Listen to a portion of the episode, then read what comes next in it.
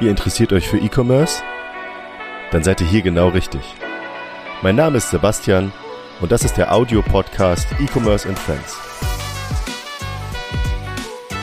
Heute zu Gast Nils Aschmann von Warehousing One. Und am Ende ähm, hilft es dem, dem Kunden der jeweiligen Brand, ja, weil je, je reibungsloser und, und, schneller alles vor Ort läuft, desto schneller funktionieren die Prozesse auch hinterm Shop. Und wir wissen ja, heute ist Geschwindigkeit das A und O.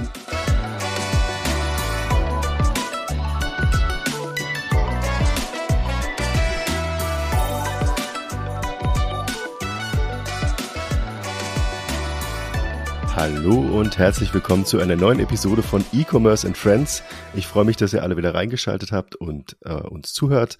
Heute habe ich zu Gast Nils Aschmann von Warehousing One und wir werden über das spannende Thema was sind die wichtigsten Maßnahmen zur Vorbereitung des Weihnachtsgeschäfts für Online-Händlerinnen äh, im Fulfillment sprechen? Wir schauen uns mal an, was gibt's da für ähm, Maßnahmen, die man überhaupt irgendwie optimieren kann, worauf muss man besonders achten und ich bin gespannt, was mir Nils dazu äh, erzählen kann. Hallo Nils, grüß dich. Hallo Sebastian, grüß dich und vielen Dank für die Einladung. Sehr gerne. Ähm, du kannst gerne ähm, kurz was über dich erzählen, damit die ZuhörerInnen wissen, ähm, wer du bist. Und ähm, dann können wir über, über Warehousing One nochmal sprechen. Genau, Nils, wie du eben ja schon gesagt hast, von Warehousing One, ähm, bin einer der drei Gründer von Warehousing One, habe die Firma vor fünf Jahren gemeinsam mit zwei meiner besten Freunde aus dem Studium gegründet, ähm, bin bei uns in der Rolle als CEO verantwortlich für ja, Investorenthemen, ähm, schaut, dass uns das Geld nicht ausgeht, ja, was auch mal wichtig ist natürlich bei, bei einem Startup und ähm, genau ansonsten für, für strategische Themen. Und ähm, genau, freue mich heute hier zu sein und mit dir über dieses sehr spannende und wichtige Thema zu sprechen. Vielen Dank schon mal. Äh, sag nochmal, wo sitzt ihr oder wo sitzt du gerade? Ich sitze gerade in Berlin Mitte. Ähm, ich bin heute im Homeoffice. Ähm, ansonsten haben wir unser äh, Headquarter quasi in Kreuzberg am, am Görlitzer Park, also auch, auch hier in Berlin. Ja, cool cool. Ja, Grüße gehen an den Görlitzer Park. danke, danke. Äh, war, wo, wo sitzt du denn gerade? Ich, ich bin äh, an der nördlichen Stadtgrenze. Eigentlich schon, äh, also nicht eigentlich, sondern ich bin schon in Brandenburg. Ah ja, dann Grüße, Grüße in den Norden. Dankeschön, Dankeschön. Ähm, wie in jeder Episode gibt es ganz zum Anfang nach den persönlichen Infos ein ganz kurzes Warm-up in Form von This or That. Ähm, wie immer, nicht lange nachdenken, sondern einfach kurz raushauen, was dir dazu einfällt. Bist du bereit? Ich bin bereit. Das Warm-up. Büro oder Homeoffice? Büro. Organisiert oder chaotisch? Chaotisch. Musik oder Podcast? Musik. Lieber ein Unternehmen, das ist die spannende Frage für den CEO, lieber ein Unternehmen oder lieber ein Land führen? Äh, eher ein Unternehmen. Okay. Es hat auch bis jetzt keiner gesagt, dass er ein Land führen möchte. Äh, das ist, äh, ich glaube, das ist, vor allem wenn man ein Unternehmen führt, dann da, das reicht. Also da, da braucht es nicht zwingend ein Land. Das genau. ist schon genug, denke ich auch. Vor allem, wenn man sich gerade anschaut, wie sie sich äh, schwer tun momentan. Absolut. Gerade, so. gerade im Moment äh, beneide ich da niemanden, ja. Genau. Und die letzte und mit, mit die wichtigste Frage, glaube ich, für alle, Zeit oder Geld? Eindeutig Zeit. Auch da sagt wahrscheinlich, gab es schon Leute, die Geld gesagt haben? Nein, oder? nein es gibt eine klare Tendenz zur Zeit. das sehr macht, macht sehr viel Sinn, ja. Ja, auf jeden Fall. Ja, vielen Dank. Jetzt können wir ganz schnell, ganz schnell ist immer relativ, aber ganz schnell auf das Thema Warehousing One äh, kommen. Wie seid ihr drauf gekommen? Gute Frage, ähm, äh, krieg, kriegt man auch natürlich immer wieder gestellt und ähm, da gibt's jetzt nicht diesen, diesen einen Moment, nicht diese eine, äh, sag ich mal, Fairy Tale Story. Ähm, äh, ich meine, wir, wie auch eben schon erwähnt, wir, wir drei kennen uns aus dem Studium ähm, haben da äh, haben zusammen BWL studiert, ganz ganz klassisch, langweilig, sage ich jetzt mal, ähm, waren aber an einer Uni, die die sehr ähm, Startup Entrepreneurship nah ist, ähm, war für uns alle auch auch zu Uni-Zeiten schon schon spannendes Thema, äh, haben uns da viel miteinander dazu ausgetauscht, viele Ideen immer schon gebrainstormt. Äh, wir haben in der WG zusammen gewohnt, zu Uni-Zeiten schon. Äh, das heißt, eine sehr intensive Freundschaft auch, auch aufgebaut. Und ähm, dann jetzt eben vor ein paar Jahren, ähm, 2018, ähm, ja, so im frühen Sommer, äh, haben wir uns eben zusammengesetzt und gesagt, hey, warum starten wir nicht was zusammen? Waren alle mit so den, den Sachen, die wir vorher gemacht haben, nicht so super happy. Ich war vorhin in der Beratung, ähm, Fabian, mein Mitgründer auch, äh, Nico war bei, bei Procter Gamble, also großer Konzern, äh, haben uns da alle nicht so wirklich gesehen, mittellangfristig und ähm, gesagt, hey, wir haben doch immer schon gute Ideen gehabt, wir funktionieren gut als Team, lasst uns was zusammen starten. Und warum Logistik und speziell Lagerlogistik? Ähm, das war so mein Steckenpferd. Also habe mich da während des Studiums schon darauf konzentriert. Dann bei ähm, einem holländischen Chemiekonzern und dann, dann bei einer Beratung ähm, auch Supply Chain Logistik-Themen gemacht. Ähm, und da hatte ich einfach so ein paar Ansatzpunkte und wusste, hey, es ist ein äh, super spannender Markt, ähm, sehr großer Markt auch, also gerade im, im B2B-Bereich einer der, der, der, der größten ähm, und äh, in dem aber noch vieles genauso läuft wie eigentlich vor 30, 40 Jahren pre Digitalisierung und, und eigentlich viele andere Themen, die, die in anderen Bereichen schon, schon deutlich ähm, mehr äh, auf dem Vormarsch waren. Und dementsprechend haben wir uns dann einfach echt ähm, sehr, sehr ausführlich mit dem Markt beschäftigt, haben mit vielen Leuten gesprochen und äh, so die Grundidee, mit der wir damals gestartet sind, weil wir das bei, bei einigen Leuten auf, auf potenzieller Kundenseite als Problem gesehen haben, aber auch bei Logistikern, mit denen wir gesprochen haben, ähm, war es ein Marktplatz für Lagerfläche ähm, aufzubauen, weil ähm, Lagerkapazitäten sind immer knapp ähm, aus Kundenperspektive ist immer schwierig, was zu finden, gerade kurzfristig oder auch mal kurzzeitig. Und auf der anderen Seite haben viele Logistiker, gerade kleine und mittelständische Logistiker, die einen großen Teil des Markts ausmachen, ähm, haben Probleme, ihre Kapazitäten wirklich ähm, äh, voll auszulasten, ja, weil sie auch einfach nicht so visibel sind im Markt. Und das war so das, der erste Ansatz. Ja, versuchen gerade diese vielen kleinen und mittelständischen Anbieter zu, zu aggregieren und über einen zentralen Kanal digital verfügbar zu machen. Ähm, und damit haben wir gestartet. Also war, war ganz, haben, haben quasi Telefonhörer in die Hand genommen am Anfang, ähm, haben uns kreuz und quer durch Deutschland telefoniert, äh, Logistiker angesprochen, gesagt, hey, ähm, äh, wie sieht's aus, wollt ihr da dabei sein? Und haben auf der anderen Seite versucht, Kunden anzusprechen und ähm, dann hat sich das so nach und nach aufgebaut, haben da die ersten Projekte umgesetzt ähm, und mit der Zeit ähm, hat sich immer mehr rauskristallisiert, hey, ne, spannender Ansatzpunkt, Lagerkapazität, Lagerfläche, aber was noch viel spannender ist, sowohl aus der Dienstleisterperspektive, aber auch für die meisten Kunden, ist eine vollumfängliche ähm, äh, Lösung ja, mit, mit allen möglichen Dienstleistungen in und um das Lager herum. Ähm, und ja, also der, der spannendste Bereich, der, der sich für uns dann recht schnell ergeben hat, war eben E-Commerce ähm, und damit eben das, das, das Fulfillment für, für, für Online-Shops, für D2C-Brands, wo es eben nicht nur darum geht, ne, ich brauche irgendwie 100 Palettenstellplätze, sondern es geht darum, ich möchte meine Waren einlagern ähm, und möchte, wenn dann Bestellungen eingehen, dass das vor Ort im Lager ähm, die, die entsprechend ähm, gehandelt werden und, und äh, dann versandt werden auch an die Kunden.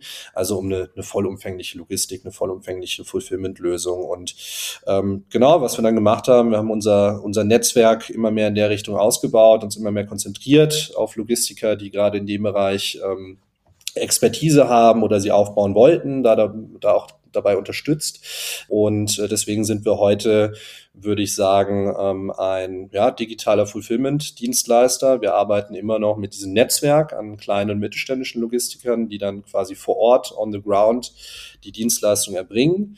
Ähm, und wir ähm, bringen Kunden quasi ähm, mit den idealen Dienstleistern zusammen. Ähm, wir identifizieren die ideale Fulfillment-Lösung für, für D2C-Brands und, und Online-Händler. Wenn diese sich, sich dann noch für unsere Premium-Lösung BA1 Plus entscheiden, dann ähm, läuft auch die komplette Anbindung über uns. Das heißt, wir binden das Shop-System oder, oder andere Vertriebskanäle, wo wir ja auch, auch mit Bilby durchaus äh, schon, schon im Austausch waren, äh, binden wir dann entsprechend an, ähm, an das Lagerverwaltungssystem vor Ort, stellen unseren Kunden Dashboards bereit, damit sie echt einen Echtzeiteinblick ins Lager erhalten, äh, alles äh, verwalten und optimieren können ähm, und damit quasi ja die die optimale ähm, outgesourcete Fulfillment-Lösung für für ihr Business haben. Ja, das ist das, was wir heute machen. Äh, vielleicht noch ein paar Zahlen dazu, damit man sich es ein bisschen verbildlichen kann. Äh, wir sind jetzt so knapp, knapp 50 Mitarbeiter, wie gesagt, äh, Headquarter hier in Berlin, aber sind eine hybride Firma, das heißt, haben, haben eigentlich ja in, in verschiedenen Ländern weltweit Mitarbeiter und ähm, genau haben ungefähr 1000 Standorte in unserem Netzwerk. Ähm, auch da der Hauptfokus zwar auf Deutschland, aber sind da auch weltweit in über 20 Ländern vertreten. Ähm, wir ähm, ja, haben mittlerweile ähm, ja über 750 Kundenprojekte umgesetzt, ähm, kurzzeitige, aber auch viele langfristige Projekte. Aktuell war so knapp 400 aktive Kunden, ähm, die, die über uns ihre Logistik handeln und ähm, genau steuern dieses Jahr zwischen 20 und 30 Millionen Umsatz an mit, mit den Kunden. Und ja, das, das wäre es, glaube ich, soweit. Ähm, im, Im Schnelldurchlauf zu Warehousing One ähm, gibt mit Sicherheit noch vieles weitere, was ich erzählen könnte. So als Pitch, äh, ja, perfekt, ne? Aber da, ich glaube, du bist ja, du bist ja auch in dem Team derjenige, der auch ähm, alles, was so die äh, kommerzielle Seite angeht, betreut. Von daher bist du, machst du das, glaube ich, im Schlaf. Ja, wobei tatsächlich, tatsächlich ist äh, so für die, die kommerzielle Kunden, äh, Kundenseite, das, das macht eigentlich mein Mitgründer Fabian. Ähm, aber äh, dadurch, dass ich, dass ich dann auch durchaus das Geld beschaffen muss und äh, das, das mit Investoren äh, das Thema besprechen muss, äh, da, das, das verhält sich am Ende recht ähnlich. Da macht man quasi auch Sales. Von daher äh, viele Parallelen. Die Frage, die sich mir stellt, also es gibt ja viele ähnliche ähm, Modelle dieser Art ähm, mittlerweile mhm. am Markt. Wie war das vor fünf Jahren? Wie war die Situation? Ähm. Ja, äh, vor, vor fünf Jahren war es noch nicht ganz äh, so umkämpft, würde ich sagen. Also da war auch so das ganze Thema ähm, E-Commerce Fulfillment war noch nicht so ein Hype-Thema, auch gerade im, sage ich mal, Venture Capital Bereich. Ähm, äh, das, das, das kam gerade erst so hoch. Allgemein Logistik ähm, war auch äh, war auch so ein bisschen neu, weil sich da auch einfach lange ne, Leuten nicht so richtig rangewagt haben. Ähm, und das hat definitiv in den letzten Jahren zugenommen. Ähm, äh, und gerade im E-Commerce-Bereich äh, muss man sagen, äh, hat sich durch, durch, durch Covid und, und das Boomjahr äh, ja, erst 2020, wo es, wo es auch schon gut, gut hochging und dann vor allem 2021, ähm, äh, ist da einfach vieles natürlich ähm, aus, aus dem Boden vorgeschossen. Von daher ist es definitiv ein Markt, wo, ähm, wo wir ähm, auch viele Wettbewerber haben aber das ist aus meiner Sicht auch immer ein gutes Zeichen und wir, wir pflegen da auch, denke ich, zu den, zu, zu den meisten sehr, sehr gutes kollegiales Verhältnis. Ähm, und wie du schon gesagt hast, es sind auch verschiedene Modelle, verschiedene Ansätze. Ähm, unserer ist, glaube ich, dadurch so, so ein bisschen speziell oder, oder, oder hebt sich ab, dass wir eben mit diesem breiten Netzwerk arbeiten ja, und ähm, eben nicht unseren eigenen Lagerstandort haben mit unseren eigenen Mitarbeitern, sondern eben sehr flexibel auf ganz unterschiedliche Dienstleister und Standorte zurückgreifen können und damit auch ganz unterschiedliche Kunden bedienen können. Ja, also vom, vom, äh, von, von der Food Brand über Kosmetik bis, bis Fashion haben wir eigentlich äh, immer, immer ideale, ähm, ideale äh, Lösungen parat und können ganz individuell auf die Anforderungen jedes einzelnen Kunden eingehen. Das ist so ein bisschen der Vorteil unseres, unseres Modells, würde ich sagen. Das ist eine super Überleitung zu unserem eigentlichen Thema, würde ich meinen.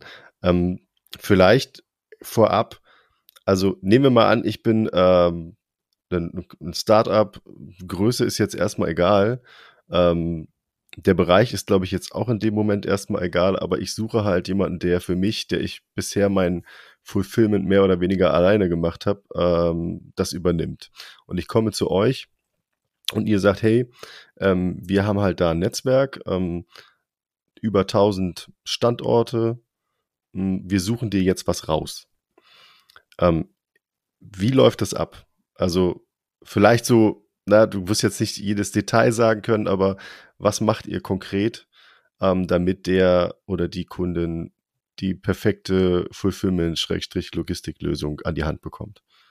Ja, nee, genau. Ich kann dich, kann dich da gerne einmal, einmal durchführen. Also wenn du jetzt zum Beispiel dich bei uns melden würdest, also viele Kunden werden auf uns aufmerksam durch irgendwie Online-Suche, suchen nach einem Fulfillment-Dienstleister, das heißt, sind in irgendeiner Form, äh, beschäftigen sich schon mit dem Thema, kommen da auf unsere Webseite, ähm, ja, finden es spannend ähm, und, und, und füllen da einmal den Funnel aus, wo sie schon ein paar, paar grundlegende Angaben machen können ähm, zu, zu Projektgröße, um was für eine Produktart es geht und so weiter.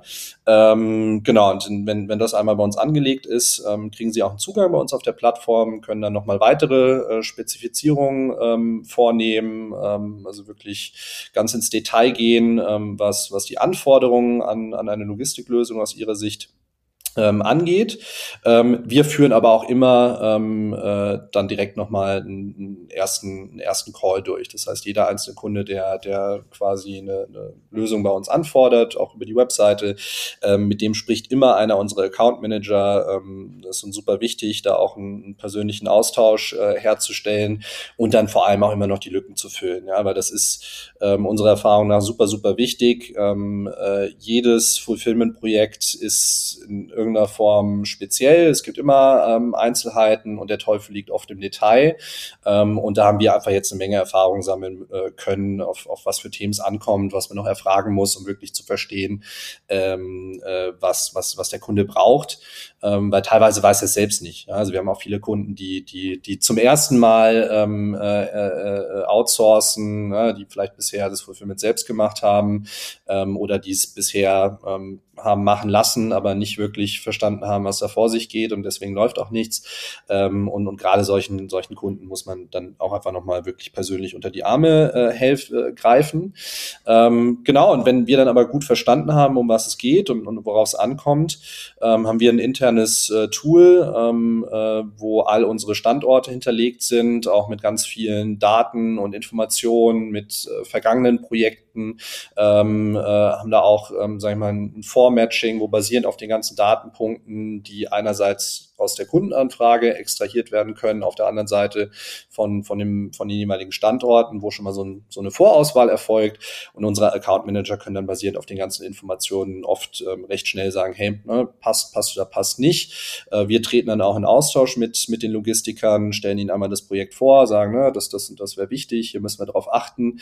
Ähm, und dann gibt's in der Regel, ähm, gerade wenn es ne, vielleicht ein paar spezielle Anforderungen gibt oder es ein bisschen größeres Projekt ist, gibt's dann auch ein individuelles individuelles Angebot, wo genau darauf auch schon eingegangen wird. Ähm, genau, und das ist so, das ist so der, der grundlegende Ablauf. Im allerbesten Fall können wir da mehrere ähm, Alternativen auch äh, anbieten. Das passiert auch bei, bei den meisten Kunden. Ähm, oft dann eben mit bestimmten Vor- und Nachteilen. Ne? Da ist dann vielleicht eine Lösung ein bisschen günstiger, ähm, aber dann muss man irgendwo vielleicht einen Abstrich machen. Da geht dann irgendeine bestimmte Individualisierung nicht so gut wie, wie bei einer anderen. Genau, und dann können wir, können wir in der Regel gemeinsam mit dem Kunden erarbeiten, was, was am besten passt. Und ähm, dann kann es auch oft schon recht schnell losgehen. Also sobald ein Vertrag unterschrieben ist, kann, kann, können die Waren angeliefert werden in der Regel. Ähm, und äh, viele unserer Kunden legen dann schon in den Tagen nach, nach der, der finalen Entscheidung, legen dann schon los mit der neuen Lösung. Und die ersten Sendungen gehen dann auch schon raus vom neuen Standort. Habt ihr da nur so Zwischenfrage, eine, eine gewisse Spezialisierung ähm, oder habt ihr euch auf irgendwas spezialisiert? Also ich habe jetzt verstanden, ihr habt da eine Checkliste, klar, ja, was braucht der Kunde, was können wir da bieten? Dann so eine Art mhm. Schablone, ja, mit schon bestehenden oder vergangenen Projekten, wo ihr ja. schaut, okay, Größe, Volumen und so weiter, ähm, genau. Durchsatz, genau. was da rausgesendet wird, was eingelagert wird, wie es eingelagert wird, etc., dass das passt. Ähm, Standort ist klar. Ähm, aber seid ihr ähm, zum Beispiel, wenn ich mir jetzt so dieses ganze technische Thema anschaue, habt ihr da irgendwie so, so Spezialecken, wo ihr sagt, okay, nee, wir können nur gut mit dem Shop-System, wir können nur gut mit dem ähm, ERP, wir können nur gut mit der Warenwirtschaft äh, umgehen. Ähm, vielleicht kannst du dazu auch noch was sagen. Genau, also was, was äh, die technischen Anforderungen angeht, ähm, ja, kommt so ein bisschen drauf an. In der, in der Regel, was wir natürlich sehen, ist auch eine Konzentration bei unseren, bei unseren Kunden und bei den Kunden, die anfragen. Äh, ein ganz großer Teil ähm, arbeitet eben für den eigenen Online-Shop mit, mit Shopify. Ähm, äh, damit ähm, äh, haben wir natürlich überhaupt keine Probleme. Auch was weitere gängige Shop-Systeme angeht, ähm, ist, ist das auch kein Problem. Ähm, Wenn es zum Beispiel um Multi-Channel-Lösung geht, ähm, äh, kann man auch sehr gerne mit Bilby kooperieren. Das heißt, äh, auch da gibt's äh, gibt's, gibt's Mittel und, und Wege, um das gut umzusetzen. Ähm, also in der Regel gibt's da keine harten Einschränkungen. Ähm, allgemein, es kann dann nur auf einzelner Standort- und Dienstleisterebene kann es dann Einschränkungen geben, weil ähm, ne, man hat die, die, die Systemlandschaft auf der Kundenseite, wo es hauptsächlich natürlich um, um Shopsysteme, Vertriebskanäle geht, ähm, aber wir haben auch die Systemlandschaft auf der Partner, auf der Logistikerseite, die, die wir entsprechend berücksichtigen müssen und die ist ähm, nochmal deutlich fragmentierter. Ne? Also es gibt, gibt, gibt Dutzende Lagerverwaltungssysteme, ähm, die halbwegs gängig sind ähm, und dann auch oft mit nochmal ganz unterschiedlichen Konfigurationen. Und da muss man eben auch so ein bisschen drauf eingehen. Und äh, was wir eben gemacht haben, wir haben unsere eigene Schnittstelle gebaut, ähm, die wir eben über unsere quasi Premium-Lösung VR1 Plus anbieten, ähm, wo wir dann gezielt auch Partner aus unserem Netzwerk äh, anbinden an die gängigsten Shop-Systeme, äh, die eben vorher zum Beispiel keine Standardschnittstelle bereitstellen konnten und äh, wo dann entweder eine Anbindung länger gedauert hätte und ähm, das ist oft für Kunden dann schon, schon ein großer Nachteil ähm, und, und auch ein Zeichen von Unsicherheit und das, das gilt es immer zu vermeiden. Ähm, ähm, und äh, genau ist natürlich dann auch, auch, auch für die Partner schlecht, weil ihnen ein gewisses Kundensegment dann oft flöten geht. Ähm, von daher versuchen wir da jetzt nach und nach auch immer eine größere Anzahl noch an Partnern über diese Lösung aufzuschalten. Okay, verstehe. Ähm, du hast ganz am Anfang gesagt, ihr, ihr seht euch selber als Marktplatz. Ähm, mhm. Das war, das war die, die Anfangs, äh, sage ich mal, die, die, der, der, erste, der erste Ansatz. Okay, ja. ist aber nicht mehr so. Äh, Jein, also was man natürlich schon sagen muss, wir haben immer noch Marktplatzdynamiken, weil was machen wir? Wir bringen Nachfrage und Angebot zusammen oder wie ich auch immer gerne sage, wir bringen die richtige Nachfrage mit dem richtigen Angebot zusammen ähm, und das, das ist schon mal, das ist schon mal sehr, sehr wichtig. Ähm, was aber, glaube ich, immer wichtig ist zu verstehen, es ist eben kein irgendwie Self-Service Marketplace. Ne? Man geht auf unsere Webseite, gibt an, ich suche in der Nähe von äh, Köln äh, ein Fulfillment Center und dann kriegt man eine Liste und kann da irgendwie anfragen. Das war bei uns noch nie der Fall und ähm, äh, ist auch gerade heute heute für uns nicht. Äh, das ist nicht der richtige Ansatz. Ähm, wie gesagt, wir, ich glaube, wir Kunden profitieren sehr davon, dass wir eben der zentrale Kanal sind, der diesen ganzen Prozess auch managt. Ähm, wir unsere Erfahrungen einbringen, wir unsere Daten einbringen, wir entsprechend auch unterschiedliche individuelle Lösungen äh, erarbeiten können. Und das ist auch das Stichwort. Ne? Ich glaube, im, im Logistikbereich allgemein ähm, oder sage ich mal, wenn es um erklärungsbedürftige Dienstleistung geht, ähm, ist, ist, ist so ein Self-Service Marketplace, ähm, funktioniert nicht gut. Das haben in der Vergangenheit andere auch probiert. Ja. Ähm, also gerade als wir angefangen haben, auch, auch große Logistiker, ich weiß, Fiege hat da mal was inkubiert und, und irgendwie äh, Imperial Logistics gab's gab's gab's zig Sachen. Mhm. Ähm, die haben alle nicht wirklich funktioniert, weil ähm, das funktioniert halt nicht so schön reibungslos, wie man sich das vorstellt. Am Ende ist ein Logistikprojekt immer immer eigen, hat immer seine eigene Komplexität mhm. und da, da, äh, da funktioniert es nicht mit Click and, Click and Buy. Das geht ja. halt leider nicht.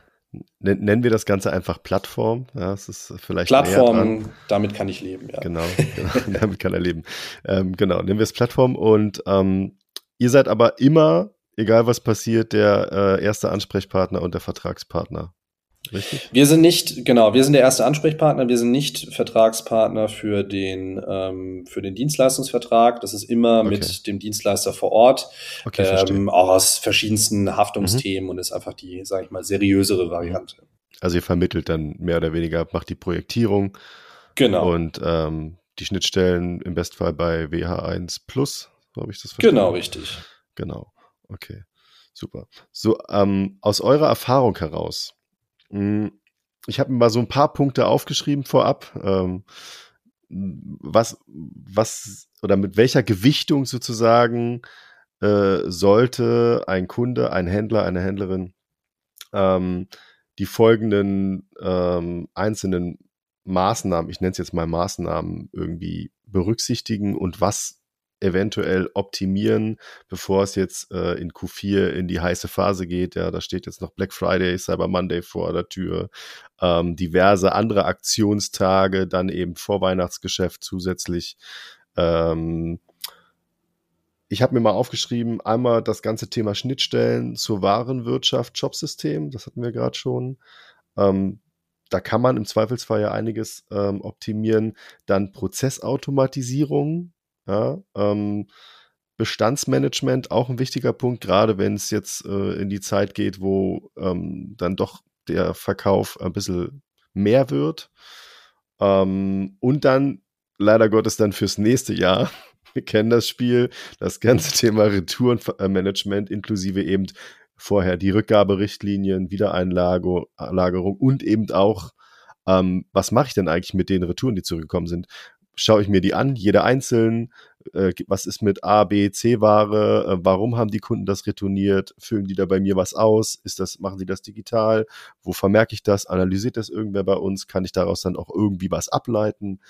Das war jetzt ganz schön viel, Nils, sorry. Ja, ja, nee, ähm, nee, aber nur, dass, dass die ZuhörerInnen wissen, ähm, äh, in welche Richtung das gehen soll. Vielleicht fangen wir mal bei den Schnittstellen an. Das war ja auch mein erster Punkt. Von der Gewichtung her aus deiner Sicht, was sagst du?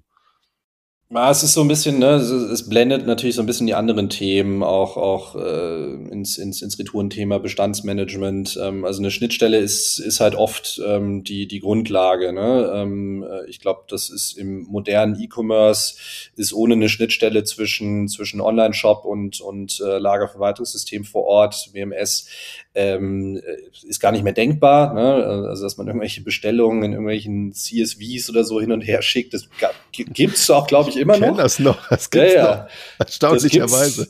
Das, das, das, gibt's noch und äh, gab es vor allem vor ein paar Jahren noch, noch deutlich gehäufter, aber eigentlich ähm, ist, ist, äh, sind, sind Schnittstellen heutzutage die Grundlage für, für jedes halbwegs äh, funktionierende Business ähm, äh, in dem Bereich. Ähm, und dementsprechend ist es super, super wichtig. Können es jetzt, glaube ich, nicht in, in Zahlen gewichten mit, mit den anderen Sachen, aber es ist quasi für mich so ein bisschen indiskutabel. Ne? Es ist einfach ein Must-Have. Ähm, ich, ich muss die, die relevanten Schnittstellen haben.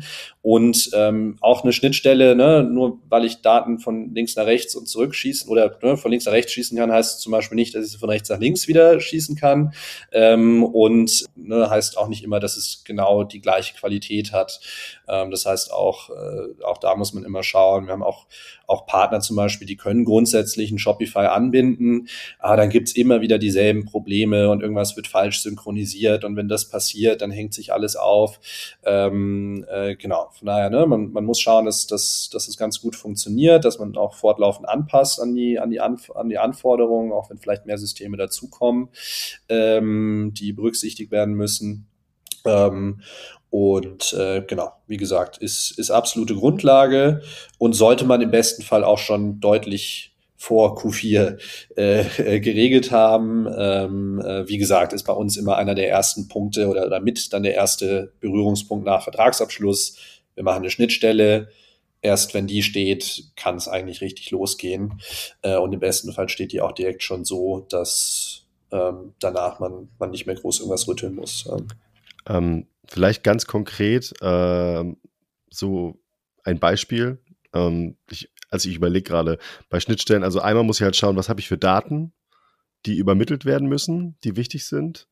Da werdet ihr wahrscheinlich dann eben vorab testen, okay, ist das alles irgendwie sauber gepflegt? Ich weiß ja nicht, also vermutlich so Sachen wie Geodaten, ja, Maße, ja. Gewichte etc. für den Versand ja unglaublich wichtig, auch für die Einlagerung, ja. damit ich weiß, in welches Fächlein, in welche Box, in whatever, ja, ähm, ja, dann das Produkt kommt oder eben dann auch gepickt werden kann.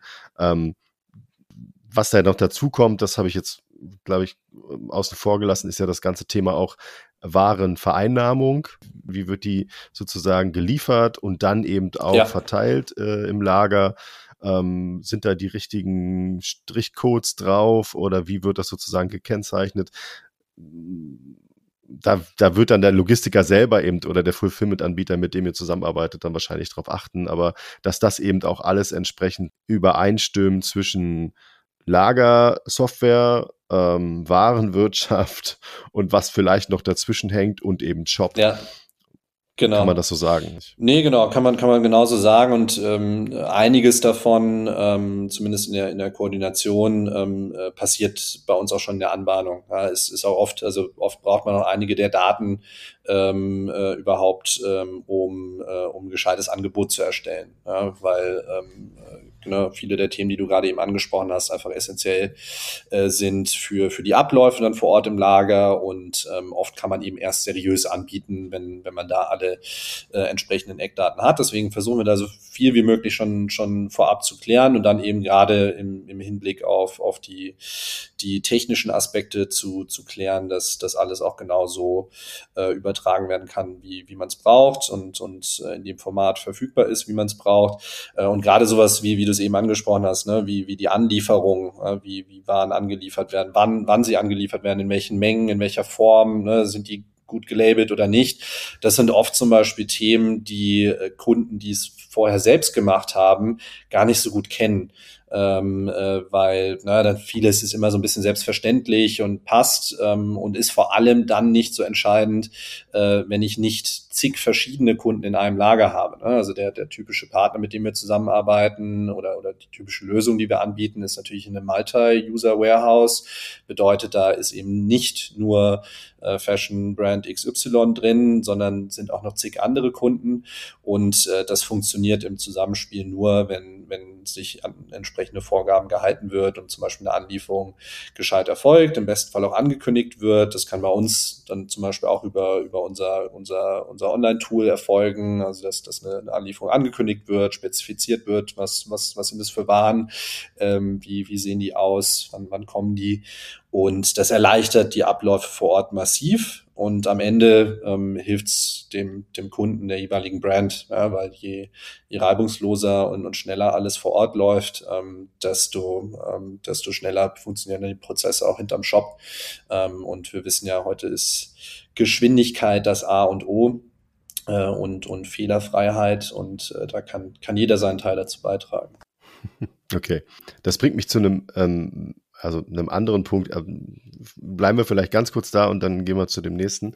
Ähm, Gibt es irgendwelche Fails, die, also aus, aus eurer Erfahrung, die schon mal passiert sind, wo ähm, man eine offensichtliche Sache äh, in der Logistik einfach ver verkackt hat? Ich sage es jetzt mal ganz bewusst so, ähm, obwohl es vollkommen logisch war, das so nicht zu machen. Ja. Fällt dir was ein? Ähm, Oh, ich überlege gerade, wir haben zum Glück sehr, sehr selten äh, Probleme, ähm, wo man sich wirklich danach an den Kopf fassen muss. Wir hatten zu Anfangszeiten, da, da gab es Leute, die, die sind dann anstatt zu unserem Partner mit dem LKW, sind die zu uns zum Office gefahren, haben dann angerufen und gesagt, ja, äh, wir stehen jetzt hier in Kreuzberg, wo ist denn jetzt die Lagerhalle? Solche Sachen hatten wir, hatten wir, hatten wir schon auch. Ähm, äh, ja, wir hatten auch mal ganz am Anfang, ne, man muss auch sagen, das ist immer auch, auch ein Prozess. Ich glaube, mittlerweile sind wir da äh, sind wir da sehr, sehr gut, auch, auch in der Partnerauswahl und wie wir sie einsetzen. Aber wir hatten auch ganz am Anfang mal einen Kunden, der angerufen hat, gesagt, hey, äh, ich habe jetzt hier die Ware angeliefert, ich soll die jetzt hier in, in so eine Scheune abladen. Ähm, da weiß ich nicht, ob das jetzt unbedingt, äh, äh, ob das jetzt unbedingt gut ist. Ähm, genau, also solche solche kleineren Geschichten ähm, hatte man hatte man hatte man schon, vor allem zu Anfangszeiten. Ähm, Ansonsten so spezifische Sachen fallen mir, fallen mir jetzt äh, im Moment gar nicht ein. Es gibt natürlich so ein paar Klassiker, ähm, die schon, schon hier und da mal äh, passieren, ähm, äh, dass, dass bestimmte Produkte vertauscht werden und dann geht eine Sendung immer mit, äh, mit äh, irgendwie den Socken statt, statt dem Parfüm raus. Ähm, das ist so der, der Klassiker, wo, wo sich dann die, die Endkunden auch immer, immer sehr wundern. Und das sind auch die Sachen, die man definitiv im, im vor allem im, im Weihnachts- bzw. Vorweihnachtsgeschäft vermeiden muss, ähm, weil da gibt's dann eben oft nicht die Geduld, nochmal zurückschicken, zweite Anlieferung, vor allem wenn es irgendwie schon zwei Tage vor Heiligabend ist. Ähm, das heißt, Fehlerquote immer gegen Null und vor allem im Vorweihnachtsgeschäft. Das heißt also im Umkehrschluss, das liegt dann eher eben beim Fulfillment-Anbieter im Lager zu checken ist, ähm, das, was da tatsächlich eingelagert werden sollte, an dem äh, Lagerplatz auch das, was da steht äh, im, im System oder sind das halt dann die Socken genau. oder was auch immer. Genau, auch da kann es verschiedene Fehlerquellen geben. Ne? Das kann auch am Anfang schon, da können auch eine, eine SKU-Nummer, äh, eine Artikelnummer kann, kann auch mal vertauscht äh, sein. Also da, da gibt es auch immer verschiedene Fehlerquellen. Das ist dann eben auch, auch immer das, das Wichtigste, so schnell wie möglich identifizieren, wo, wo lag der Fehler, ausmerzen. Äh, und auch da hilft, eine, eine, je besser die Datenlage ist, ähm, desto eher ähm, äh, kann ich überhaupt erkennen, wo der Fehler lag und desto schneller kann ich ihn dann auch lösen. Wahrscheinlich kriegt ihr davon gar nicht so viel mit, sondern eher eben äh, der Anbieter direkt, wenn es denn dann mal dazu kommt, dass in ähm, einer eher so turbulenten Vorweihnachtszeit recht viel von einem Artikel bestellt wird und ähm, mhm. da kommen dann massig Anrufe eventuell bei dem Shop, also bei eurem Kunden dann letztendlich auch an unter dem ja. Motto, ey, warum schickt ihr mir hier irgendwie äh, ein Feuerzeug statt äh, meiner Playstation oder so?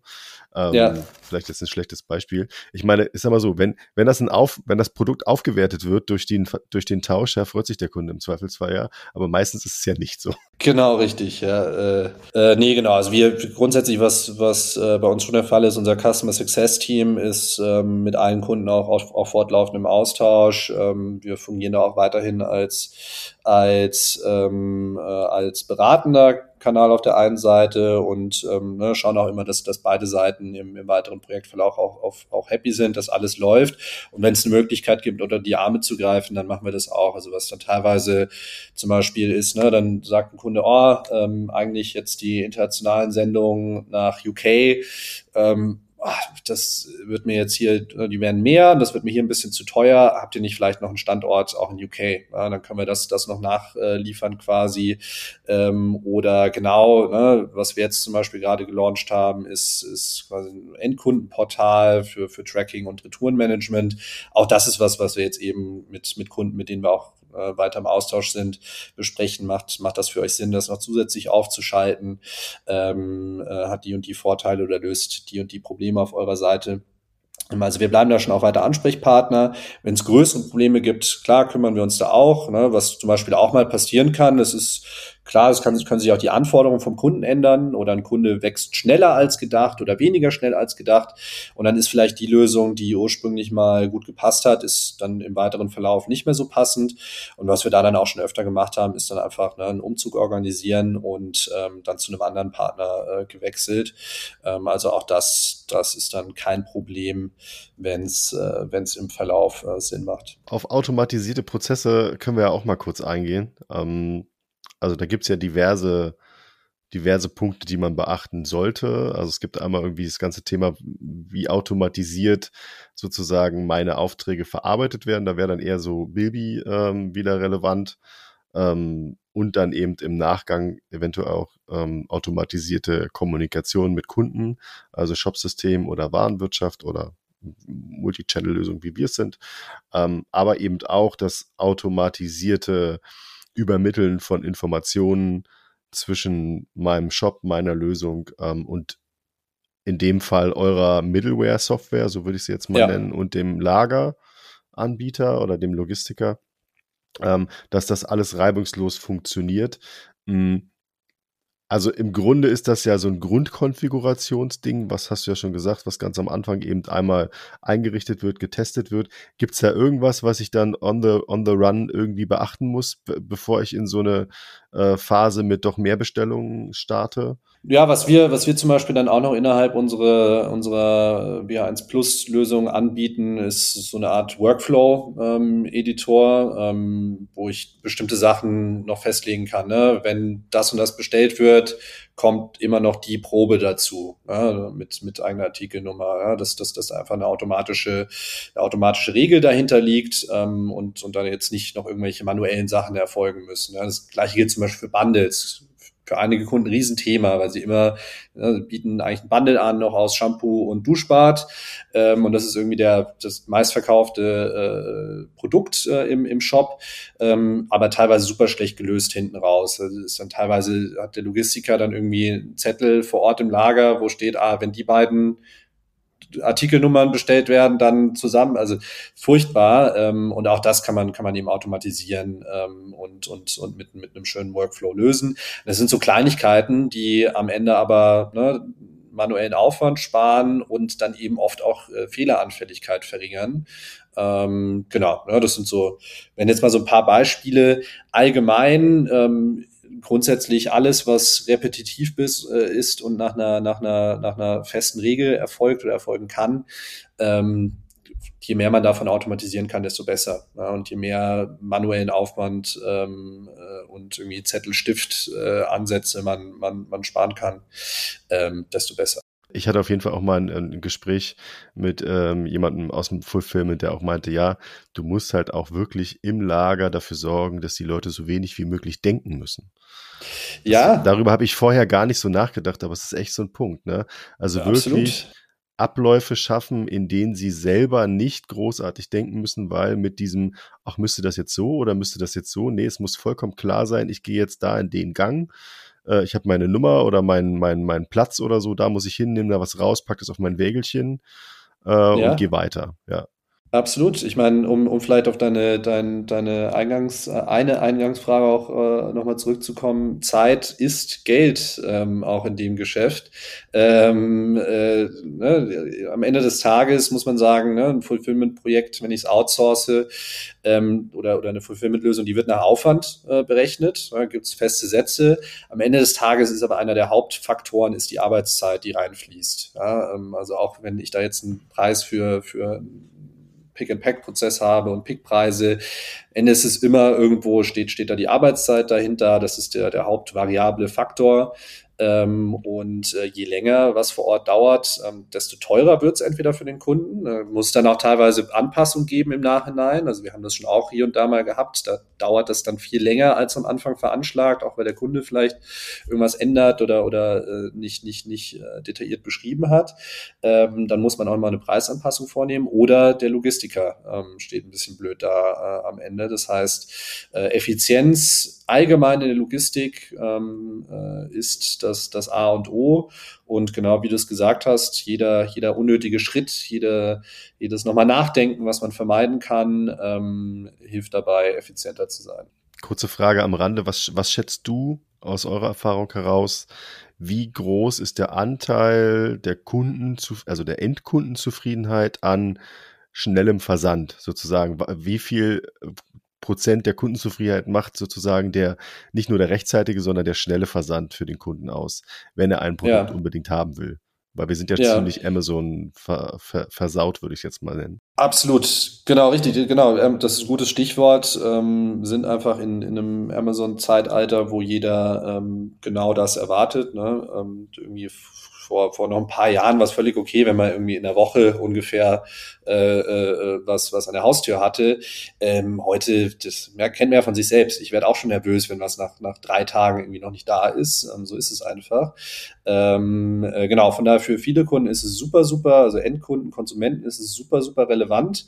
Ähm, oft auch schon in der Kaufentscheidung. Also ich glaube, da gibt es auch immer verschiedene Zahlen, aber ich glaube, äh, 50 Prozent der, der, der Abbrüche ähm, äh, im, im, im Kauf äh, kommen daher, dass entweder die Lieferzeiten unklar sind oder ähm, zu, zu lang und äh, damit den Kunden nicht zufriedenstellen.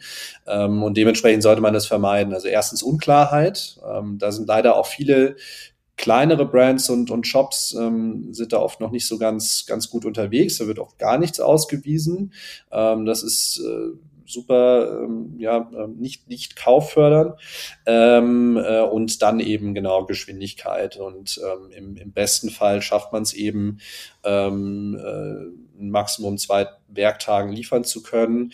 Und das ist in der Regel, wenn ich eine gute Fulfillment-Lösung habe, auch überhaupt kein Problem, weil ne, ähm, äh, auch wenn, wenn viel gescholten, ähm, die DHL, wo am Ende des Tages die meisten unserer Kunden versenden, ähm, äh, liefert eigentlich ne, 90 Prozent der Pakete, die sie, die sie an einem Tag erhält, also die vom, vom äh, Logistikdienstleister übergeben werden, liefern sie am nächsten Werktag aus. Ähm, bedeutet, und ne, wir, wir versuchen da auch bei unseren Dienstleistern immer zu schauen, wie man die, die Cut-off-Zeiten äh, optimiert. Bedeutet, bis wann muss eine Bestellung eingegangen sein an einem Tag, damit sie noch am selben Tag an den Versanddienstleister übergeben werden kann. Ähm, und bei den sehr guten äh, Dienstleistern, das ist dann teilweise auch, ne, das ist jetzt nicht nur deren, deren Leistung, sondern liegt dann auch am Standort etc., ob DHL da halt irgendwie fünfmal kommt oder direkt neben dran ist, wie auch immer. Ähm, da gibt's teilweise Cut-off-Zeiten von 18, 19 Uhr. Ähm, und und wenn, wenn, wenn bis dahin eine Bestellung eingeht, dann wird die an dem Tag noch von DHL äh, abgeholt oder ähnliches und ähm, geht dann oft auch am nächsten Tag schon an den, an den äh, Endkunden raus. Ähm, bedeutet, es ist möglich, aber dafür muss ich halt eben dann auch vor Ort, ähm, muss ich schnell arbeiten können. Ähm, und da kommt wieder Thema Effizienz rein. Nur, nur mit effizienten Prozessen, Automatisierung an der richtigen Stelle äh, kriege ich das hin. Bei Cut-off-Zeiten es ist ja auch ein, ein größerer Trend äh, in den letzten Jahren geworden, dass man also im Checkout oder im Zweifelsfall schon irgendwie auf der PDP ähm, anzeigt, hey, wenn du jetzt äh, bestellst bis 12 Uhr, ja, dann wird es dir morgen noch geliefert. Das ist ja im Grunde wie eine Liefergarantie. Ähm, ist auch so ein Punkt, ja, der im Grunde verkaufsfördernd wirkt. Ähm, Im Weihnachtsgeschäft haben wir ja nochmal zusätzlich äh, einen anderen Cut-Off, so einen Cut-Off-Tag ja, wo man dann sagt, okay, bestellst du bis, weiß ich nicht, 18.12., 19.12. oder so und du hast es noch irgendwie äh, vor Weihnachten irgendwie da oder es liegt dann irgendwie unterm Weihnachtsbaum oder wo auch immer. Ähm, auch, auch ein Punkt, glaube ich. Ähm, und da sind wir dann aber wieder bei dem Punkt, und ich glaube, das ist so einer der größten Punkte momentan, äh, habe ich denn da genug Mitarbeiter in meinem Lager, die das auch leisten können in der Zeit? Und das ist ja jetzt eine Sache, die kann der Kunde gar nicht wirklich beeinflussen in dem Fall. Wie, wie wird das äh, geregelt? Ja, Nee, äh, äh, sehr, sehr guter Punkt. Und das ist tatsächlich auch ähm, für, für unsere Partner, für die Logistiker, ähm, ist das einer der, einer der, der, der Hauptknackpunkte. Weil klar, du kannst jetzt auch nicht, ne, ich kann jetzt auch nicht, einfach nur weil viel los ist, äh, fünfmal so viele Leute ins Lager stellen. Ne, dann hapert es an anderen Sachen, wenn eben nicht jeder einen Wagen hat oder ich habe halt nur so und so viele Packstationen und, und äh, so und so viele wie auch immer Endgeräte, äh, auch schwierig. Aber da gibt's schon immer, immer ordentlich Raum und äh, in den Phasen wird dann schon auch aufgestockt. Ähm, äh, es gibt Partner, die dann, die dann auch, äh, wo rund um die Uhr äh, im Schichtbetrieb gearbeitet wird. Ähm, äh, also da, da gibt's gibt's, gibt's einige Möglichkeiten.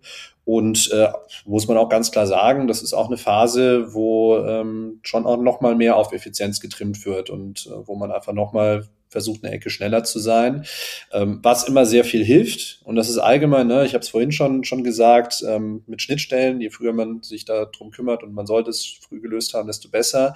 Es gilt für viele Dinge. Ähm, äh, allgemein ist Planung ähm, das A und O. Ähm, und da können auch die, unsere Kunden, können, können, können Brands, können Online-Händler, können den Logistikern eine Menge Arbeit abnehmen oder ihnen zumindest die Arbeit erleichtern, äh, indem sie selbst gut planen und äh, die Planung dann auch gut mit dem Logistiker abstimmen. Ähm, und äh, das am Ende des Tages muss man ne, auch, auch innerhalb, wenn ich jetzt eine, das nicht extern mache, sondern selbst, ähm, muss ich das genauso machen. Da muss dann auch entsprechend der Vertrieb muss gut und das Marketing müssen gut mit äh, der Logistikabteilung ähm, äh, leinen. Was, was plane ich denn jetzt für, für Zahlen? Ähm, was habe ich für Rückschlüsse aus dem letzten, äh, aus der letzten Peak Season gezogen? Und äh, wie, wie müssen wir die jetzt umsetzen? Ja, also von daher Planung ist das A und O. Ähm, je mehr exakte Zahlen da geliefert werden, je, je besser die Informationslage auch beim Logistiker ist, desto eher kann man sich darauf einstellen. Ähm, und das muss man auch sagen, äh, jetzt in der Vergangenheit, immer da, wo es dann so ein bisschen gehakt hat, ähm, war das oft der, der, das Hauptproblem, dass einfach dann unerwartet ähm, äh, zu viel, zu wenig, genau, zu viel. Äh. Richtig, ja, genau. Genau. Aber es ist auch, es ist echt auch so ein Punkt, ähm, der mir aufgefallen ist. Ähm, in, auf Basis der, also man plant ja im Normalfall auf äh, Vorjahresverlauf und macht einen Plus im Bestfall.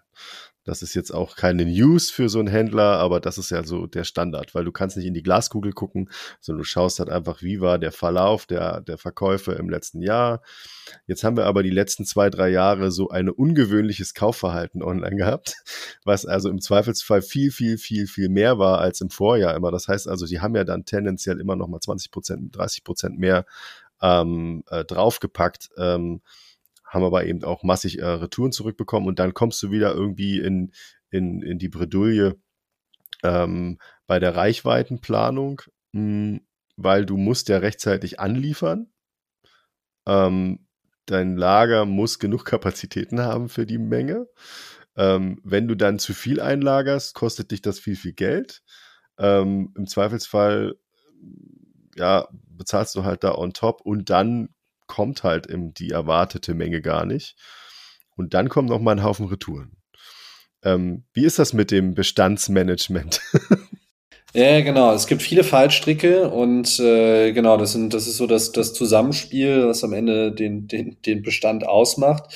Ähm, ich glaube, was da, wie gesagt, wichtig ist, ähm, äh, ist überhaupt erstmal Dateneinsicht, ja, Übersicht zu haben. Ähm, leider viel zu oft der Fall, dass da nicht wirklich eine gute Übersicht herrscht, ähm, gerade wenn ich vielleicht auch nicht mit den Live-Bestandsdaten aus, aus dem Lager arbeiten kann, äh, in, bei einer Fashion-Brand, wo einfach die Retouren auch ein Riesenfaktor sind, da habe ich teilweise gibt's eben gibt's gibt's Kunden, da ist einfach immer ein signifikanter Teil der Ware ist einfach in Bewegung, ja, ähm, und und ähm, die muss ich auch im Blick behalten und das ist was, wo wo viele Systeme auch so, so ein Stück weit äh, hinten hinten dran sind, weil die Ware ist irgendwie in einem schwarzen Loch, ähm, aber in Wirklichkeit ähm, gibt's die ja eigentlich, ja, das heißt ähm, Daten überhaupt zu haben, ähm, gute Übersicht zu haben, mit ihnen dann zu arbeiten, das ist schon mal die Grundlage. Ähm, und klar, da muss man smarte Entscheidungen äh, treffen. Dieses Jahr, wie du es schon gesagt hast, ähm, äh, ist es wahrscheinlich nicht mehr dieses, hey, ich versuche einfach so viel Bestand reinzukriegen, wie es geht und versuche das alles rauszupfeffern. Äh, ich glaube, da, da ist der eine oder andere ein bisschen konservativer äh, unterwegs mit der Planung, ähm, auch einfach aus Angst davor, dass man vielleicht auf viel Bestand sitzen bleibt. Ähm, das sehen wir definitiv auch jetzt, jetzt im Moment schon. Also das ist nicht mehr so äh, der krasse Bestandsaufbau, ähm, äh, wie wir es, wie äh, im letzten oder vor allem im vorletzten Jahr gesehen haben, ähm, verhältnismäßig. Also ich glaube, da ist die Planung auf jeden Fall ein bisschen konservativer. Ist leider, muss man sagen, das hören die Logistiker nicht so gerne, äh, ist leider oft so ein bisschen zu kurz gedacht, ähm, äh, wenn man den Bestand danach dann noch gut abverkaufen kann, äh, weil was in der Regel eine, eine Brand deutlich teurer zu stehen kommt, ist ähm, Stock out ähm, und dann nicht verkaufen zu können, obwohl ich verkaufen könnte. Das ist in der Regel deutlich teurer, als vielleicht ein bisschen mehr ähm, Lagergeld zu bezahlen. Ähm, äh, in der Gesamtkalkulation geht sich das oft ein bisschen aus. Also die reinen Lagerkapazitätskosten ähm, sind oft nicht der, der große Faktor. Ähm, äh, von daher, ja, das, das ist so ein bisschen das Ding. Allgemein Daten, Planung und smarte Entscheidungen. Ähm, muss man auch mal so ein bisschen überlegen, wie sieht mein Produktportfolio aus im Vergleich zum Vorjahr? Ähm, Habe ich da irgendwas dabei, was vielleicht jetzt zu Weihnachten besonders gut funktioniert? Mache ich jetzt eine besondere Werbeaktion? Wie viel Geld gebe ich fürs Marketing aus? Ist auf die Kampagnen, die ich schalte, ist da mehr Wettbewerb weniger als im Vorjahr. Also es gibt, es viele Faktoren. Ähm, wir sehen zum Beispiel, wir versuchen das auch immer bei uns intern einmal zu machen, auch für unsere eigene Umsatzplanung, äh, weil es natürlich auch da immer so ein bisschen Glaskugel ist äh, für, für Q4. Äh, und wir versuchen auch immer zu schauen, ne, was sind das für Produktkategorien? Ist das was, was an Weihnachten gut funktioniert oder eher nicht? Ne? Wir haben auch Kunden, die haben kaum Saisonalität ähm, in, in Q4, die haben andere Saisonalitäten. Ähm, oder ist es ein Kunde, der irgendwie einen Adventskalender jedes Jahr rausbringt? Ja, dann hauen die da auf einmal in, in, in irgendwie vier Wochen Wochen ähm, gehen da äh, 10.000 Adventskalender raus. Ähm, Genau, das sind alles so Sachen, die, die, die muss man eben für sich selbst äh, äh, erstmal verstehen und, und gut Übersicht haben, Entscheidungen fällen und dann eben kommunizieren. Enger Austausch mit, mit ne, uns auch, auch teilweise und dann eben auch mit den Logistikern vor Ort. Ähm, und wenn man, wenn man das schön, schön auch im Vorhinein macht, ähm, im besten Fall ab jetzt irgendwann, ähm, äh, dann, dann ist da auch in der Regel geht da auch alles gut. Und, und das Produkt muss natürlich auch gut sein im Bestfall, ja. Genau, Qualität ist eine, ist eine der wichtigsten, äh, nicht nur Kaufentscheidungen für Kunden, sondern dann eben auch, ob sie es behalten. Ne? Das ist ganz klar. Ähm, und gerade in, der, in, in retourenintensiveren Bereichen wie Fashion ähm, äh, sehr, sehr entscheidend, ähm, weil, das darf man nicht vergessen, Retouren, wir sehen es auch immer wieder, machen bei einer Fashion Brand auch einen ordentlichen Teil der Logistikkosten aus. Ne? Das ist, ist dann nochmal ein anderes Game als bei whatever, individual äh, etc., wo du irgendwie drei Prozent äh, Retourenquote hast, ähm, da, da kalkulierst du anders als, als bei, bei Fashion. Ja, ist auch eine, eine ganz, ganz andere Marge, muss man dazu sagen, ne? bei Fashion. Ähm, wenn man eh schon irgendwie rechnet, dass das anderthalb bis zweimal versendet wird, bis, bevor es dann tatsächlich beim Kunden bleibt. Und du hast halt dann Kosten für Aufbereitung, Neuverpackung und so weiter und so fort. Darf man nicht unterschätzen. Genau. Ähm, wir sind in der Zeit relativ weit fortgeschritten. Ähm, äh, also ich wollte noch gerne nochmal zusammenfassen, bevor wir nochmal ganz kurz auf, auf diese drei Punkte Retouren vielleicht, ne, vielleicht hast du da noch irgendwie was zu Rückgaberichtlinien etc., aber ganz kurz zusammenfassen. Also es gibt keine, es gibt keine allgemeingültige Lösung, ja, für diejenigen, die jetzt zuhören. Ähm, man muss im Grunde alle, alle Ecken, die irgendwie mit Logistik zu tun haben, das heißt also Aktionen, Einlagerung, aktuelle Bestände, Prozesse, Schnittstellen, ähm, Retouren ähm, etc. alles mal beleuchten, bevor das Geschäft äh, in dem Quartal losgeht und schauen, habe ich irgendwo eventuell eine Stelle, an der es knacken könnte, die mir dann irgendwie auf die Füße fällt, äh, wenn dann doch mal irgendwie, keine Ahnung, statt 20, 150 Bestellungen reinkommen auf das Produkt. Ähm, würde ich jetzt mal so zusammenfassen. Es ist schwer, jetzt individuell zu sagen, okay, du musst jetzt genau da gucken, musst jetzt genau da gucken. Dafür gibt es zu viele unterschiedliche Lösungen, zu viele unterschiedliche Prozesse, zu viele unterschiedliche Geschäftsmodelle, Produkte, alle, alle sehr, sehr individuelle Entscheidungen, genau. Ähm, genau, nochmal ganz kurz zu den Retouren, bevor wir äh, zum, zum Ende kommen. Ähm, Rückgaberichtlinien, finde ich, ist, ist, ist immer wieder so ein Punkt, der mich überrascht bei vielen Online-Händlern ähm, warum sie dann tatsächlich den Kunden so darauf stoßen, ey, ja, man, du kannst das 100 Tage, kannst du das äh, zurückgeben oder noch länger, wenn, wenn jetzt hier, keine Ahnung, du für Weihnachten ein Geschenk kaufst. Das gab es früher auch nicht. Warum, warum wird das gemacht? Also was, was bringt es zum Schluss, wenn ich denn davon ausgehe, dass x Prozent genau aus, aufgrund dieser Aussage auch zurückkommen? Ist es nur ein Beschönigen des Umsatzes in dem Quartal? Was denkst du? Du, das wird vielleicht hier und da auch ein Thema sein, aber ich, Umsatz ist schon grundsätzlich das richtige Stichwort. Also ich glaube, am Ende ist es natürlich ähm, äh, verkaufsfördernd. Ähm, äh, es gibt ja einige große, die das jetzt auch schon seit, seit ein paar Jahren machen. Ich muss auch sagen, so große Fashionhändler zum Beispiel habe ich jetzt schon seit zwei Jahren eigentlich keinen mehr gesehen, der das nicht macht. Ähm, äh, und, und mittlerweile ist es, ist es einfach sehr, sehr verbreitet.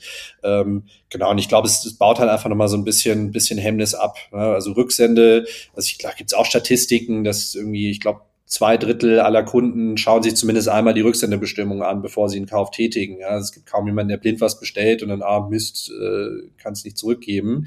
Ähm, äh, Gerade wenn es auch um Geschenke geht, ne, muss man ganz klar sagen.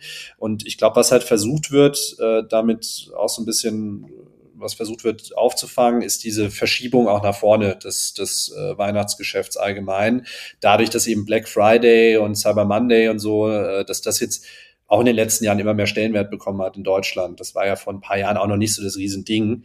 Ähm, ich meine, Black Friday kommt ja eigentlich aus dem stationären Handel in den USA. Ähm, weil es da eben Brückentag ist, wo alle in die Geschäfte rennen. Das gibt's ja in Deutschland gar nicht. Ja. Von daher ist, äh, ist es ja hier eigentlich ein recht neues Konzept und ähm, äh, verschiebt aber eben das Weihnachtsgeschenke kaufen nach vorne, eben schon Mitte, Ende, Ende, Ende November.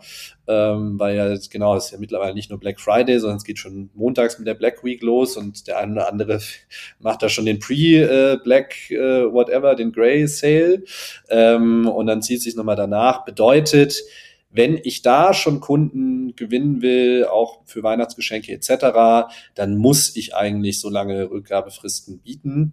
Ähm, ansonsten verpasse ich da einfach wahrscheinlich einen ordentlichen Teil des Weihnachtsgeschäfts. Ähm, äh, es ist halt eben nicht mehr, ähm, es war, glaube ich, in der Anfangszeit des E-Commerce war es immer noch so ein Kanal, um so ein Last-Minute-Geschenk nochmal, ne, ich schaff's nicht mehr in die Stadt, ähm, bestell jetzt nochmal was ein paar Tage vor Weihnachten.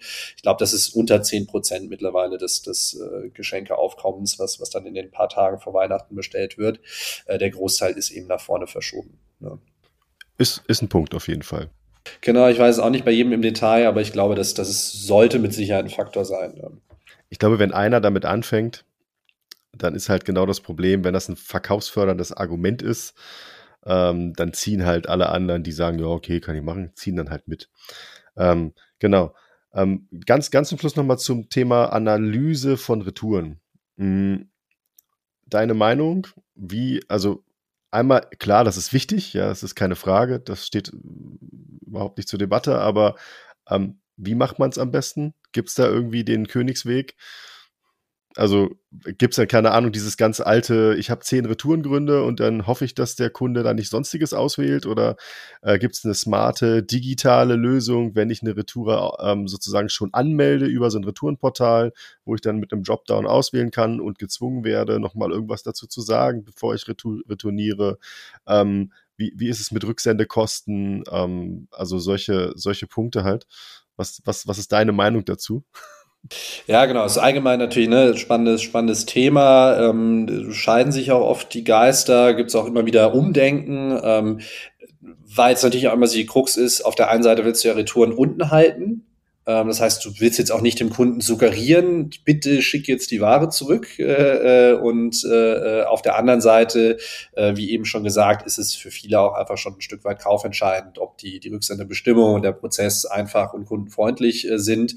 Äh, plus, ich Ne, je nachdem, was ich für ein Business habe, äh, will ich ja einen Kunden auch nicht nur einmal ähm, äh, bei mir haben, sondern ich will, äh, will, will den auch wieder, wieder im Shop haben. Ähm, und äh, wenn ich eine ganz katastrophale Rücksende äh, äh Bestimmung und dann auch Prozess habe, dann ähm, geht die Chance gegen null. Äh, von daher wichtiges Thema. Aus meiner Sicht sollte man den Kunden nicht davon abhalten zu retournieren, sondern eher eine möglichst gute Experience bieten. Ich glaube, das ist eine der, der besten Kundenbindungsmaßnahmen im, im E-Commerce. Ähm, plus es ist aus meiner Sicht auch schon verkaufsfördernd, wenn man es gut kommuniziert und, und, und macht. Ähm, und dementsprechend ist auch für mich ne, das, was du eben erwähnt hattest, eigentlich sollte jede Brand versuchen, da auch ein gescheites Retourenportal äh, anzubieten. Wir haben da jetzt eine Lösung dafür. Es gibt auch andere Lösungen ähm, für verschiedenste Use Cases. Ähm, gibt es da, glaube ich, immer die richtige. Ähm, ja, weil es macht für den Kunden einfach alles einfacher. Ähm, er kann einfach auf den Link klicken, den er, den er in der Mail bekommen hat, ähm, kann da genau angeben, das und das sind die, die Produkte, die ich zurückgebe aus dem und dem Grund, äh, kriegt da seinen QR-Code, kann mit dem in, in den nächsten Paketshop äh, marschieren und, und fertig. Da muss nichts gedruckt werden, da muss nicht irgendein Zettel äh, umständlich ausgefüllt werden. Es ist ökologischer, es ist auf allen Ebenen besser und auch für die Brand oft, ja, weil immer wieder Daten, Daten, Daten ähm, wenn was erfasst wurde im Retourenportal, dann ist es einfach ein Datenpunkt, der schon da ist und der in der Regel, wenn das ganz gut verknüpft ist, dann auch schon wieder zurück in, äh, in, äh, in, in die anderen Systeme fließen kann. Im besten Fall weiß ich dann auch schon, ne, ich kriege das jetzt als Retoure zurück. Ich habe das voraussichtlich in der nächsten Woche wieder on Stock kann ich im Zweifel auch schon wieder abverkaufen. Ja, also das sind so, das sind so Sachen, die, die, die können enorm helfen.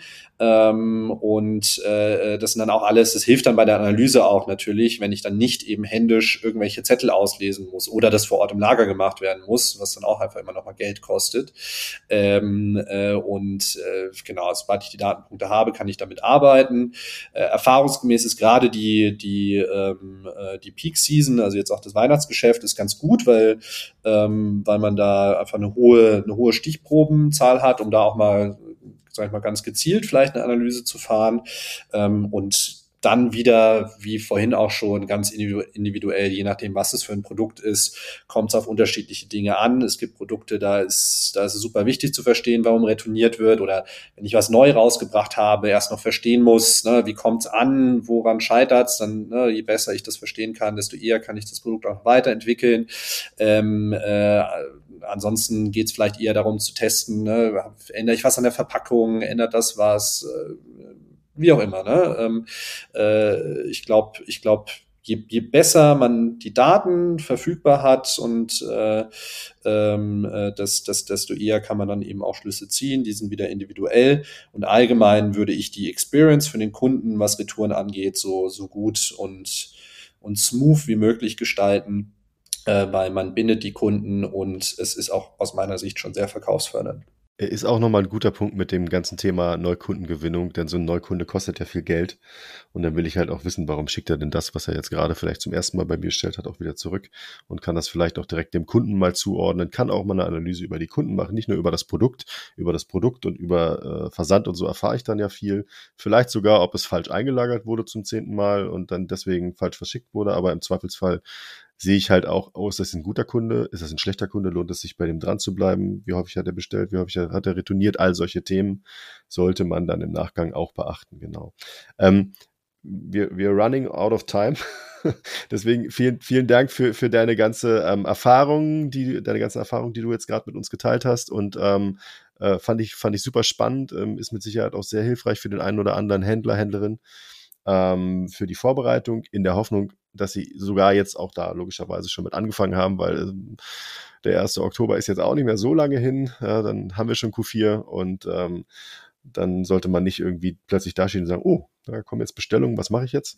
Ja, wir, wir machen zwar auch Emergency-Umzüge, also wir haben schon auch den einen oder anderen so Mitte November noch umgeschiftet schon, also wo, wo sich Leute bei uns gemeldet haben, gesagt haben, oh, ich habe Bammel.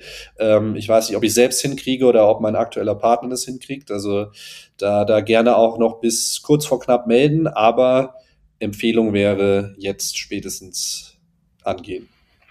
Ähm, Warehousing One ist logischerweise in den Show Notes verlinkt. Ähm, schaut rein, wenn ihr da irgendwie Bedarf habt, Interesse habt, schaut es euch gerne mal an. Ähm, vielleicht ist es was für euch, äh, wenn ihr gerade zuhört. Genau. Und damit äh, kommen wir zum Ende der Vorstellung, so würde ich es mal nennen. Äh, und zwar äh, geht es jetzt um fünf schnelle Fragen an Nils. Bist du bereit? Ich bin bereit. Ich bin gespannt. Fünf schnelle Fragen. Frage Nummer eins. Ähm, was ist dein absolutes Lieblingstool? Ähm, das kann Software sein, das kann aber auch alles mögliche andere sein. Hm, verstanden. Ähm, boah, ich glaube, das, was ich am meisten nutze, ist Slack, ja, auch halt für die Kommunikation okay. im, im Team. Und ich habe es ja vorhin schon gesagt, als, als hybrides Team ähm, essentiell. Und da, da verbringe ich wahrscheinlich am meisten Zeit neben E-Mails. Sehr gut. Du hast wahrscheinlich auch so ein krasses Setup mit hochkant äh, gedrehten, äh, hatten wir gestern auch das Thema, so PC und ja. dann noch zwei andere Riesenteile auf dem Schreibtisch, damit du alles irgendwie einzeln betrachten kannst. Variiert bei mir, variiert. Also ich bin auch teilweise einfach nur so gebückt über meinem Laptop, ähm, aber genau, hin und wieder äh, auch mehrere Screens am Start. Ja, lass das nicht die Berufsgenossenschaft hören, ne? Die gucken dann. Nee, nee, nee, nee, nee, nee. Wir haben im Office auch nur Standing, wir haben nur Standing Desks, äh, alles, alles äh, Vorbild, vorbildhaft. Frage Nummer zwei. Ähm, was ist eine Sache über dich, die andere überrascht? Zum Beispiel, wenn sie dich neu kennenlernen. Ähm, ja, ich vermute mal, wenn, wenn du mich jetzt zum Beispiel dann mal in, in, in Persona kennenlernen würdest, dass ich sehr groß bin. Also ich bin so knapp zwei Meter groß. Das ist was, gerade Leute, die mich digital zum ersten Mal kennengelernt haben und mich dann danach persönlich treffen, sind da oft äh, erstaunt. Ja. Man sieht nur den Kopf. Aber ich finde, also genau. also man, man, man, man vermutet es, man vermutet es so, wenn man dich sieht. Ähm, also äh, wenn, wenn, ich, wenn ich jetzt Nils so sehe, ähm, hat so ein bisschen so den Dirk Nowitzki-Style, würde ich mal sagen. So von der ja. Art her. Das ja. tut. Ich, ich, ich werte es mal einfach frech als Kompliment. Äh, ja, ja, aber, ja, in der äh, auf jeden Fall. Ich finde find total, Dirk Nowitzki total gut. Also cooler Typ. Sehr gut. Ähm, genau. Ähm, Nummer drei, ähm, was macht dich wahnsinnig, falls es was gibt? Boah, gute, gute Frage. Ähm, oh, ich bin, ich bin ein sehr ungeduldiger Mensch. Also äh, auf irgendwie Schlange stehen finde ich, finde ich furchtbar und alles, was so in die, in die, in die, äh, in die Richtung geht. Ähm, warten, wenn ich, wenn ich dabei irgendwas machen kann, passt, aber so warten ohne warten ohne nur, ja. nur des Wartens willens, äh, das, okay, das finde ich furchtbar. Ja. Ja, okay, da schließe ich mich an. Finde ich auch schrecklich. Genau. Frage Nummer vier. Ähm, wenn du sofort Experte in etwas sein könntest, was wäre das? Also, wo du jetzt noch nicht Experte bist, logischerweise. Ja, ähm, ich bin extrem musikinteressiert, ähm, habe es aber leider nicht geschafft, äh, mir irgendwie ein Musikinstrument mal so richtig gescheit anzueignen. Äh, also ich glaube, das, das bereue ich auch so ein bisschen, dass ich da irgendwann den Klavierunterricht äh, nicht mehr sehen konnte als Jugendlicher. Ähm, da, das das fände ich schon nicht schlecht, da jetzt äh, ein, zumindest ein Musikinstrument sehr, sehr gut zu beherrschen. ist doch ein Punkt für die Bucketlist, würde ich meinen. Nee, genau. genau. Das geht immer noch. Ähm, und die fünfte und letzte Frage, ähm, was würdest du deinem Ich von vor äh, fünf Jahren mit auf den Weg geben? Fünf, fünf Jahre ist interessant, also gerade Start der Firma. Ähm, ich am Ende, glaube ich, was Optimistisches, alles wird gut, ähm, äh, quasi Gelassenheit, ähm, aber natürlich auch, auch hier und da äh, wird es auch mal ein bisschen tougher und Höhen und Tiefen. Ähm, und äh, ich glaube, das ist, das ist super wichtig, da, da mit der, der notwendigen Gelassenheit ranzugehen, sich nicht zu viel Druck zu machen und ähm, genau, am Ende wird alles gut. Das ist der beste Schlusssatz für so eine Episode, die man sich wünschen kann. Am Ende wird alles gut. Äh, das gebe ich jetzt auch weiter an die Zuhörerinnen und Zuhörer für das Weihnachtsgeschäft. Ähm, gut vorbereitet. Richtig. Dann wird auch alles gut. Ähm, seid mutig. Vielen Dank, Nils, dass du heute mein Gast warst. Hat mich sehr gefreut. Fand ich super spannend. Und ähm, genau, ich freue mich auf die nächste Episode. Ich hoffe, ihr hört auch äh, bei der nächsten Episode zu und äh, wünsche euch wie immer alles Gute und bis bald.